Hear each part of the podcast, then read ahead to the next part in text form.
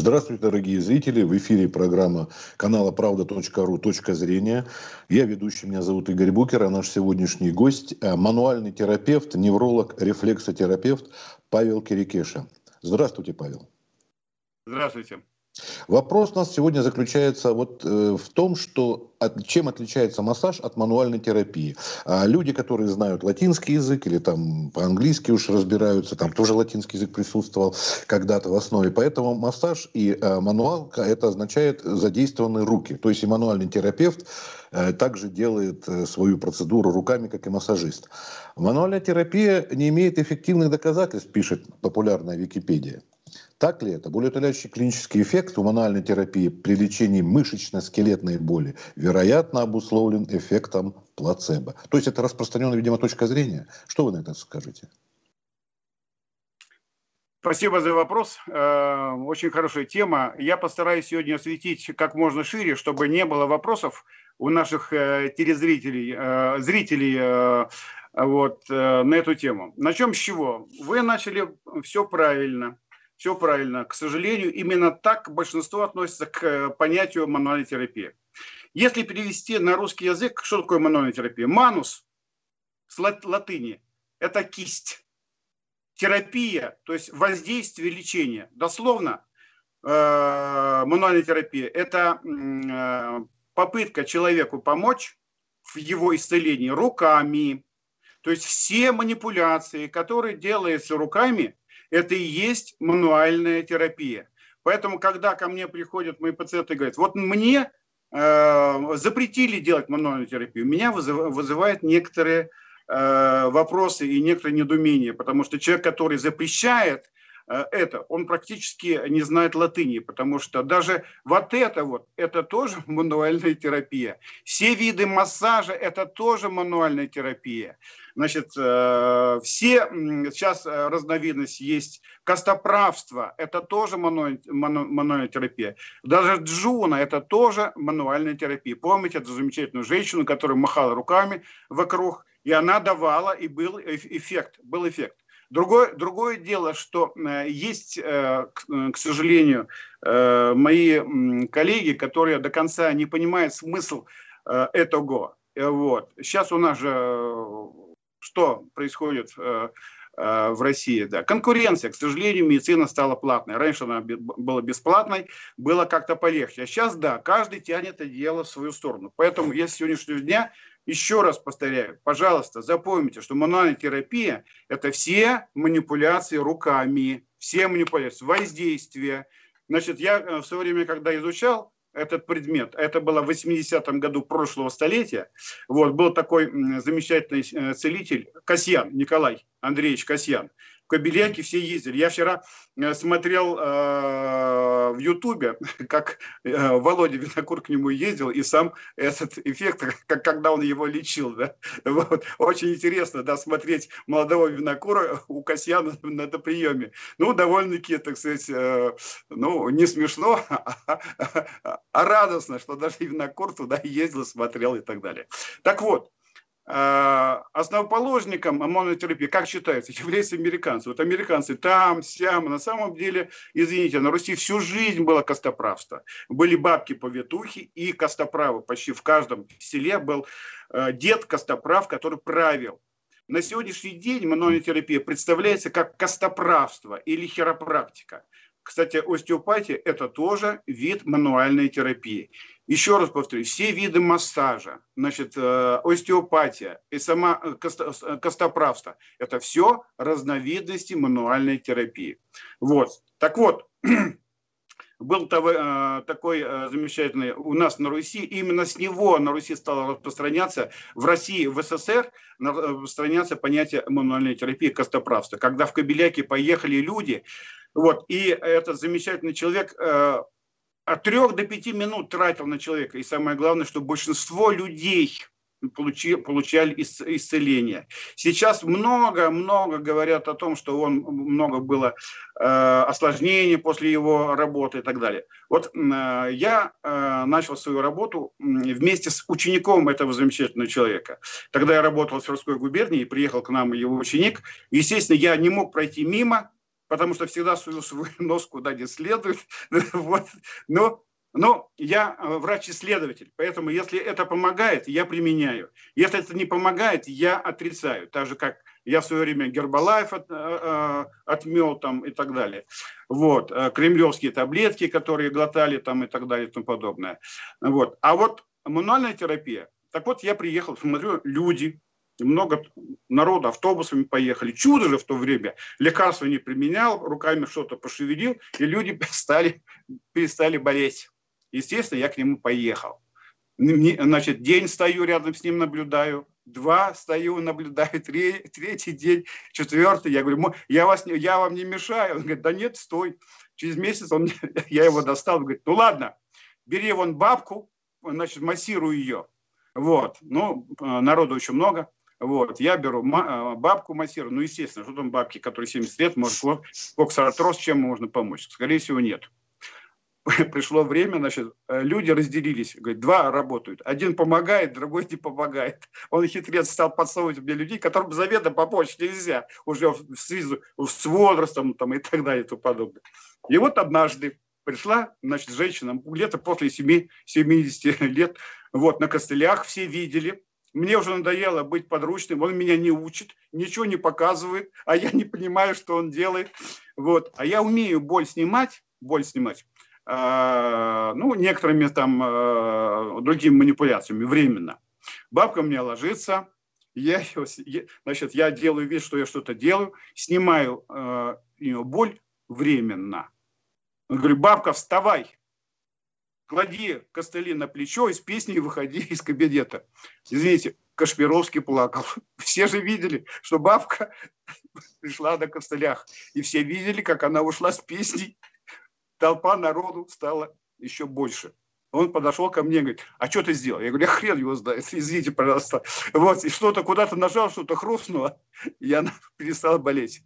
Он тогда понял, как мудрый человек, правильный, в, в советское время были еще такие врачи, вот, что я что-то знаю, то, что он не знает. Говорит, ложись, я тебе сейчас на тебе все покажу. И он мне прошел от верха до низу, все показал на мне, чтобы ты знал, что чувствуют твои пациенты, когда ты с ним будешь работать.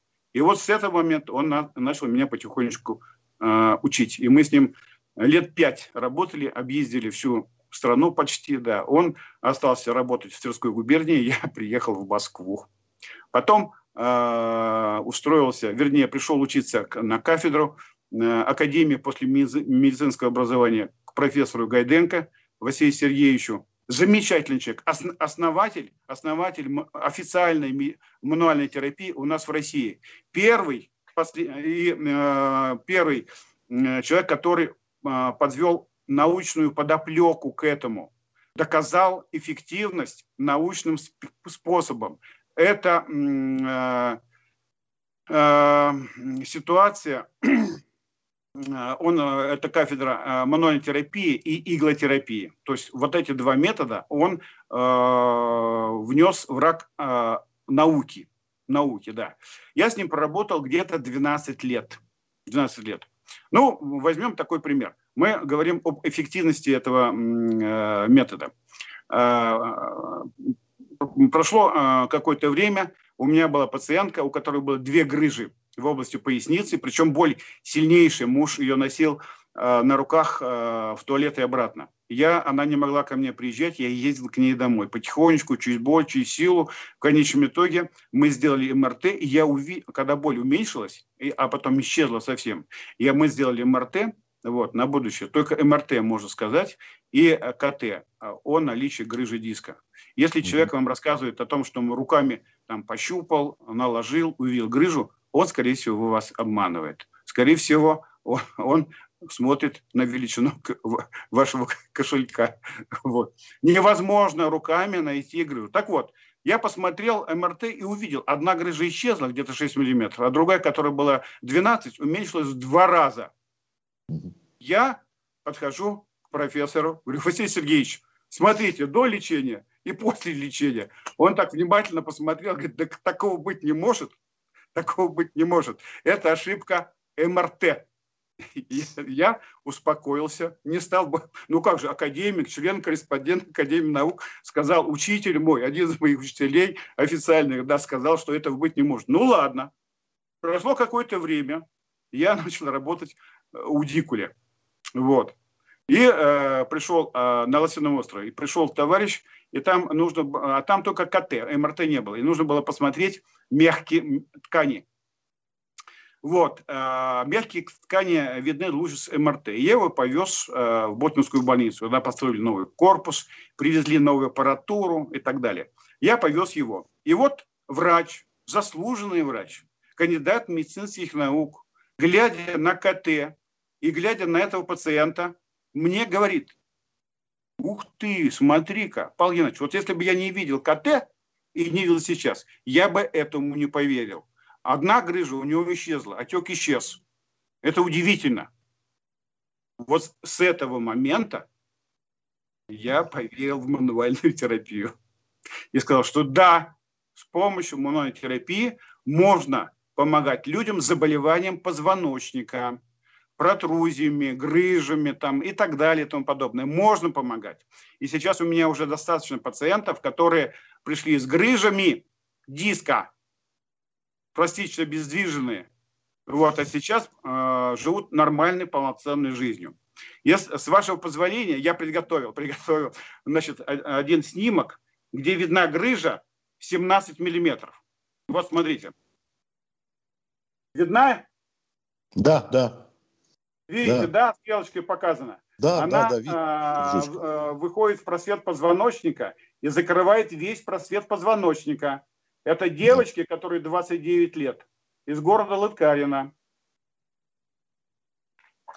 Вот. Вот та же самая девочка через полгода.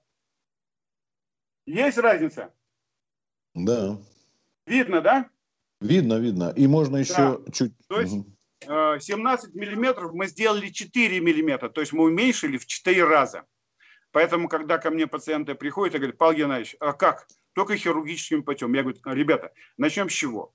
Хирургический путь, да. Когда все попробовали, когда все попробовали, да, тогда идет, идем на операцию. Да. Когда, извините, первым признаком того, что обязательно идти, это э, нарушение функции какие-то. Когда человек, извините, начинает писать как по себя, вот тогда вернее, или есть признаки, допустим, вдруг задержка стула на несколько дней, это уже тревожный, тревожный признак, или, извините, э, человек перестал чувствовать ногу и начал прихрамывать и так далее. Это сразу операция. Если, если этих э, изменений нет, за каждую часть своего тела надо бороться до последнего. Поэтому вот вам пример этой девушки. Она, кстати говоря, где у Дикуля лечилась, и в Бубновскую выходила и так далее. Ко мне иногда приходят после этих замечательных людей. Они многим помогают, многим помогают. И когда, вот проработав 4 года у Дикуля, я могу сказать откровенно э, вот, и прямо всем. Тех людей, которые говорят, что были у Дикуля, и он не помог, скорее всего, извините, там ничего не делали а ходили просто потусоваться, извините, пожалуйста, за такое слово. Просто потусоваться. Поэтому, когда человек говорит мне, я был у Бубновского и он мне не помог, я сразу соответствующим образом к этому человеку отношусь, потому что не, все не просто так. У Дикуля так все устроено, так грамотно устроено, там нет плохих врачей, они долго не, не, не задерживаются. Это не, не реклама этого центра. Нет, не реклама, да. Я просто знаю э, руководителя э, центров Дикуля. Замечательный человек, грамотный очень человек, очень последовательный человек, да. Поэтому, если он меня видит, услышит ему большой привет. Я у него работал 4 года, и он ко мне ходил из 12 мануалистов, он почему-то меня выделил,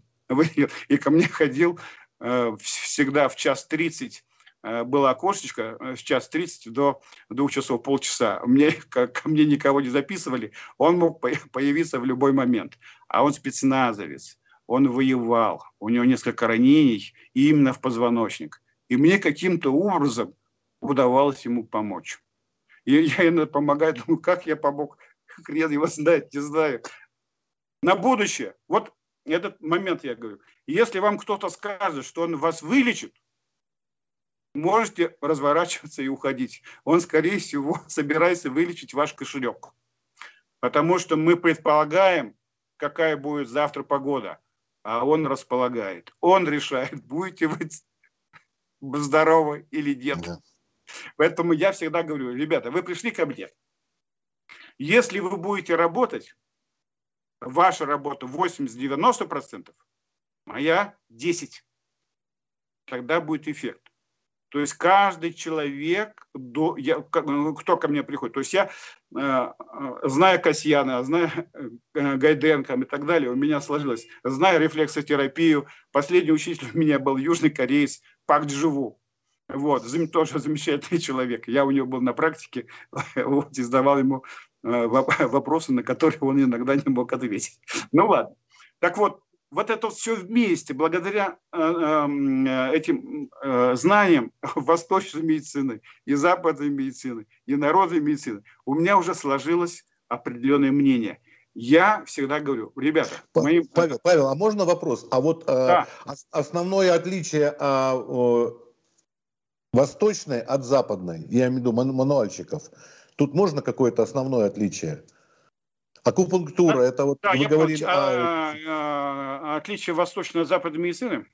Да, ну. значит, хороший вопрос. Значит, вот а, западная медицина, отец западной медицины Гиппократ, он в свое время сказал, врач, делящий человека на фрагменты, лишен успеха в медицине. Я тут посмотрел, он, оказывается, тоже говорил о костоправстве и иммунотерапии. Он даже говорил, это сколько, пятый, пятый век до нашей эры, по-моему, да, вот, тоже знал. Поэтому американцы взяли, взяли значит, э, ну, скажем так,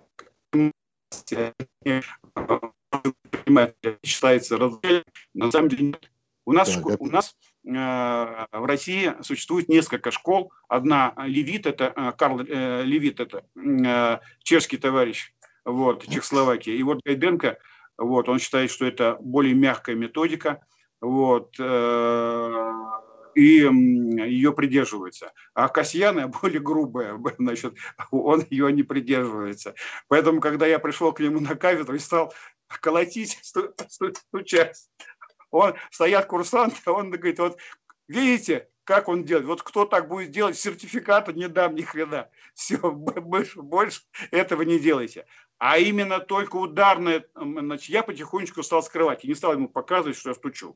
А именно ударная техника, поверьте мне, в правильных руках вправляет э, грыжи диска. Эффект молотка. Ударяем э, по э, рукоятке, значит, головка заходит. То есть я к ударной технике подходил почти правильности ее почти 10 лет, потому что ни один, ни один э, мастер, как правило, не говорит все до конца. Ему деньги, деньги нужны. И чтобы вот это вот э, взять, взять у него, нужно, надо вот месяц ходить, ходить, ходить, задавать вопросы, надоедать, потом, ладно, хрен с тобой, вот, тебе информация. И иногда одного звена не хватает э, в знаниях, и никак не можешь понять, почему. Так вот, ударная техника должна быть. Вот э, в Москве есть школа Гриценко. Ну, в принципе, э, я много хороших отзывов слышал об этой школе, о самом, но он бьет с силой 220 килограмм на, на, на единицу площади. Это, это очень сильно. Я не решаюсь это. Это очень, очень, это риск большой. Это риск. Если у человека остеопороз, если у человека сахарный диабет, ни в коем случае этого делать нельзя, потому что хрупкость костей, вот, неловкое движение, и все ломается. Поэтому врач должен быть грамотным, должен все, все, скажем так, учитывать. Так вот, западная медицина шла каким образом? Она практически Помните, Леонардо да Винчи резал, смотрел, мышцы там и все остальное. Вот. А на Востоке путем наблюдения, эмпирическим путем, они не резали, им не разрешалось. Поэтому они путем наблюдения и, э, и э, э, пытались сделать правильно, правильные выводы, и им это удавалось удавалось. Допустим, вот рефлексотерапия – это профессор Гайденко, его теория. А на Востоке иглотерапия. Рефлексотерапия от иглотерапии отличается. Иглотерапия, рефлексотерапия помогает на 25-30%. в грамотных руках. А вот иглотерапия помогает 75-80%. Она работает на основе знаний инь-янь, пяти первоэлементов и так далее. Ну, допустим, допустим, значит, эм, э, э, профессор Пак мне говорил, что человек, человек Э, ну, пять органов основных, пять эмоций, после, пять основных эм, э, энергий, ну и так далее. В зависимости от того, на, на каком уровне, вот на пяти, на пяти этих уровнях можно работать. Значит, самый низкий уровень – это телесный, на котором мы в основном работаем. Чуть выше – энергетический. Еще выше – эмоциональный. Еще выше – интеллектуальный. И самый высокий – ментальный. Чем выше уровень воздействия – тем сильнее эффект. И я обратил на внимание, да, он прав. Допустим, я подсказку маленькую. Если у женщины основная эмоция печаль и грустные глаза, она никогда от своих запоров не избавится. Я, ясно, да? Ну и так далее. То есть каждому органу привязана своя эмоция, ну и так далее. Поэтому, поэтому вот приходит ко мне пациентка, грустная, несчастная и так далее первым признаком того, что она начала или он начал, а скорее всего женщина, потому что почему-то мужчина помогает э, больше женщинам, а женщинам мужчинам. Инь-янь инь-янь. Поэтому э, э, я когда работаю, у меня много пациентов, куда-то езжу, беру с собой двух массажистов. Один, одна, мужчина и женщина. Мужчина работает с женщинами, а женщина с мужчинами. А если женщина красивая, да еще что-то умеет, эффект стопроцентный. Мне там делать нечего. И вот, вот, ну, есть такое, да. Объясни, объяснению это не подлежит до конца, до конца. Но этот эффект есть. Поэтому вот этот закон инь-янь – это взаимодействие и э, э, борьба двух противоположностей. Но в результате этой, этого взаимодействия и борьбы рождается новое. Без этого новое не рождается. Поэтому женщина сейчас говорит, ой, нам хорошо без мужчин жить. Они обманывают. Мужики говорят, нам хорошо без женщин. Обман, обманывают, обманывают. Плохо мы, нам без женщин живется, а им без нас. Потому что нарушается, если одинокий мужчина и одинокая женщина, это закон Востока и Ньяя нарушается. Без этого нет жизни, нет движения вперед. Вот чем отличается восточная медицина от западной. Вот. Поэтому, когда все это соединяешь, вот. Но я закан, заканчивал институт, у меня значит, а, обычное образование, Тверской медицинский институт. Вот. У меня были шикарные вот, меня учили фармакологии. И когда сейчас ко мне люди приходят, я что-то не выписываю, в первое время в недоумении. Как это так? Я пришла к доктору, а он мне ничего не, не выписал. Наверное, есть доктор, шарлатан, наверное, какой-то. Вот я говорю, ребята, давайте начнем с чего? Что лекарственная медицина или аллопатическое направление медицины должно существовать. Должно существовать. Я не против ее.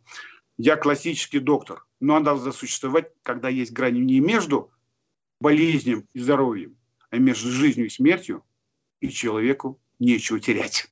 Вот тогда, вот, ну на самом деле, если у вас поднялось высокое давление, надо срочно его снять. Есть медикаментозная терапия. Но надо искать причину, почему у вас поднимается давление. Вот, э, может быть, рано я об этом говорю я, у меня возникает в последнее время, но я уже в возрасте, э, доктор, вот, мне иногда можно такие волны, вольности э, говорить, и я надеюсь, что меня сейчас не выключат. У меня возникает ощущение, что современное направление медицины, э, ну, скажем, не совсем идет по тому пути. Мы не, мы не ищем причину, мы работаем со следствием и учим, как с, с этим следствием жить. Запомните это раз навсегда. Современная медицина, к сожалению, не ищет причину. Если я иногда своим пациентам говорю, если мы видим, что капает из батареи, можно подставить баночку, чтобы оттуда не капало. Но пока прокладку не поменяем, все равно будет капать. То есть, когда болит голова, надо лечить не голову, а причину, вызывающую головную боль. Тогда, если мы найдем, головная боль исчезнет. Вот, кстати говоря, шее, в шейном отделе позвоночника есть иногда изменения, которые могут влиять на э, головные боли, как у мужчин, так и женщин. И у меня очень много сейчас женщин ходит, и у меня в Инстаграме есть пост, где женщины рассказывают, что они пострадали головной болью после вытяжения А я использую этот метод. Почему? Потому что кому нельзя делать мануальную терапию, метод вытяжения то же самое. Вот, дает хороший эффект. Почему? Сейчас я покажу. У меня здесь муляж есть, я, чтобы э, люди все знали, что это такое. Вот. Вот смотрите. Это кость. Это кость. Это диск. Это фиброзное кольцо. Внутри студенистая масса. Вот так он работает. Видно хорошо? Да, да, да. видно. Вот работает как у нас, как амортизатор, диск. Угу. Вот это протрузия. Поняли, да? Да. Разрыв фиброзного кольца и выход содержания – это грыжа. То есть грыжа от протрузии отличается чем? Не размером, а разрывом фиброзного кольца. Вот торчит вот такая штука у вас. Что нужно сделать, чтобы она ушла? Что нужно сделать? Ну-ка, Игорь. Вдавить, наверное. Что? Вдавить туда нужно. Хирурги обрезают. А я говорю, посмотри, вот механика. Механика. Мы поднимаем, там вакуум, и она уходит. Mm. Вот задача какая, иммунольного терапевта или вытяжение. То есть вытянуть вас, сделать подлиннее. Поняли механику? Да, да. То есть если вот эта такая штука торчит, принимаете вы уколы, делаете вы капельницы, делаете блокаду, она все равно будет торчать. То есть всегда она занимается причиной, а не следствием. Вот оно пошло. Поняли, да? Да, все видно. Если понятно. мы вот так делаем, все уходит и боль исчезает. Вот эффект мануальной терапии.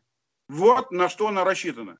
Поэтому врач, который назвал себя мануальным терапевтом или костоправом, или хиропрактиком, должен в первую очередь сделать вот это движение. То есть э, утром мы все встаем, мы знаем, что мы гораздо э, э, больше, выше, а к вечеру мы уменьшаемся в размере за счет проседания этих амортизаторов. И со временем мы становимся меньше – Эм, старшие люди уменьшаются в размере на 5, 6, 8 сантиметров за счет проседания. Так вот, задача мануального терапевта, вот, костоправа, хиропрактика, как бы мы называли, увеличить расстояние между позвонками. Тем самым мы освобождаем нервные корешки, улучшаем питание и вас, э, и э, заставляем восстановиться эту, эту зону. То есть мы создаем условия, чтобы организм выкарабкался. В любом случае, прежде чем вмешиваться в биохимическую лабораторию организма, надо подумать, а стоит ли это делать. Поэтому монотерапия не вмешивается, так же как иглотерапия, не вмешивается в биохимическую лабораторию, а помогает организму справиться с той задачей значит, э, на выздоровление.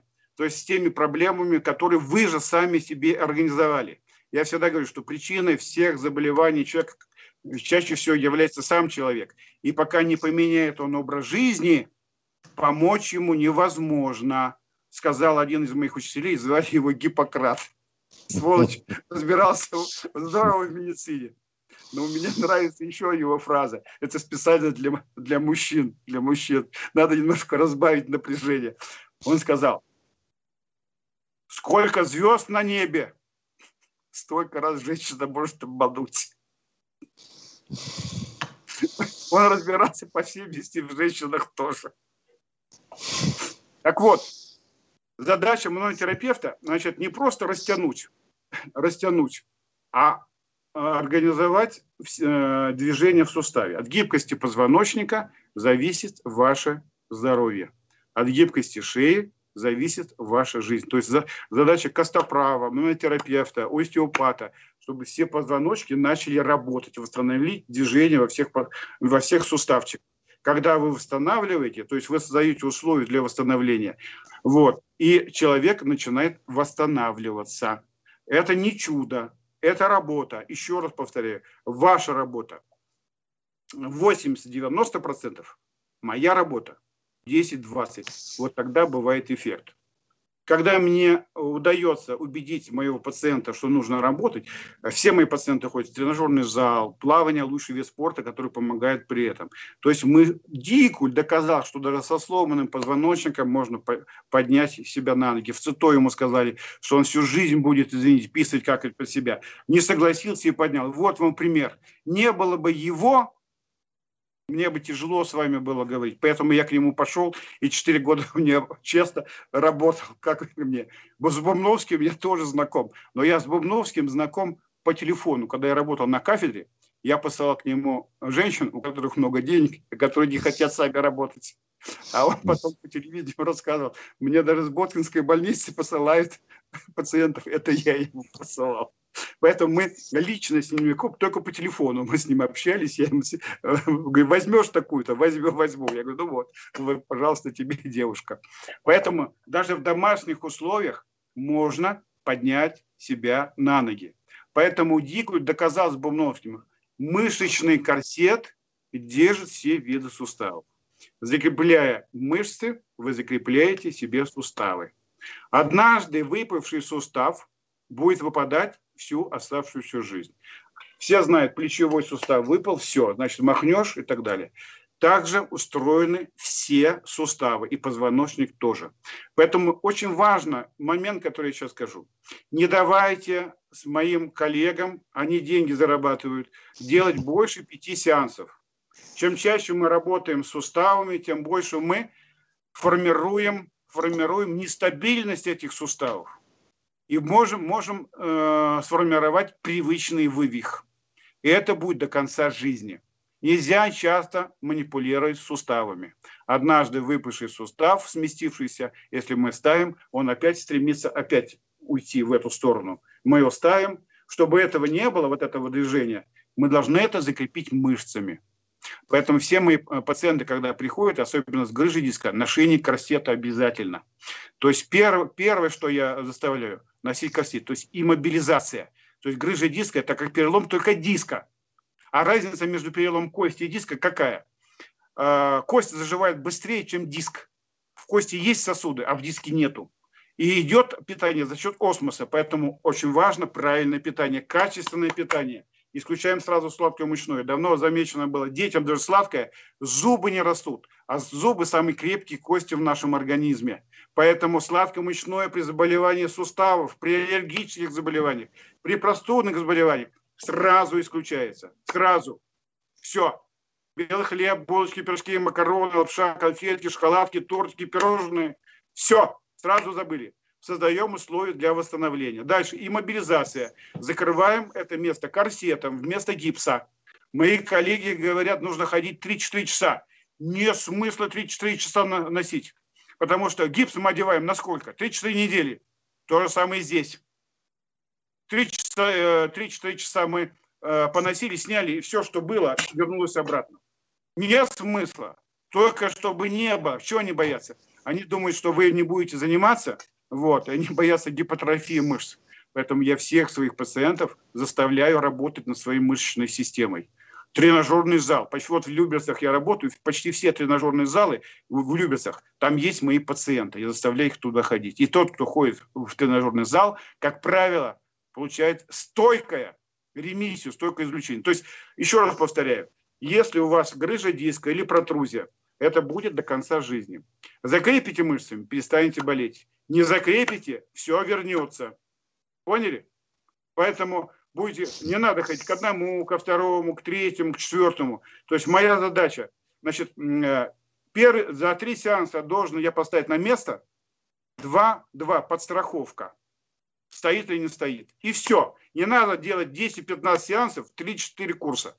Не надо этого делать. За 5 сеансов грамотный доктор, за один сеанс. Касьяну нужно было 3 минуты чтобы поставить все на место. Три минуты. Он, кстати говоря, внесен, э, в книгу рекордов Гиннесса как человек, который за месяц принял всех больше людей. У него получилось где-то 140-150 человек в день он принимал. Представляете его нагрузка? Причем он принимал только ночью, а днем работал, потому что в советское время, если ты не работал, как тунеядец, тебя могли посадить в тюрьму.